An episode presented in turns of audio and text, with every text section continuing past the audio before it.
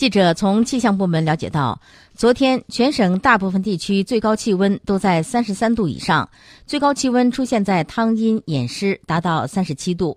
今天炎热的范围将进一步扩大全省大部都在三十五到三十七度之间提醒大家注意防暑降温。本周末全省将迎来降雨天气。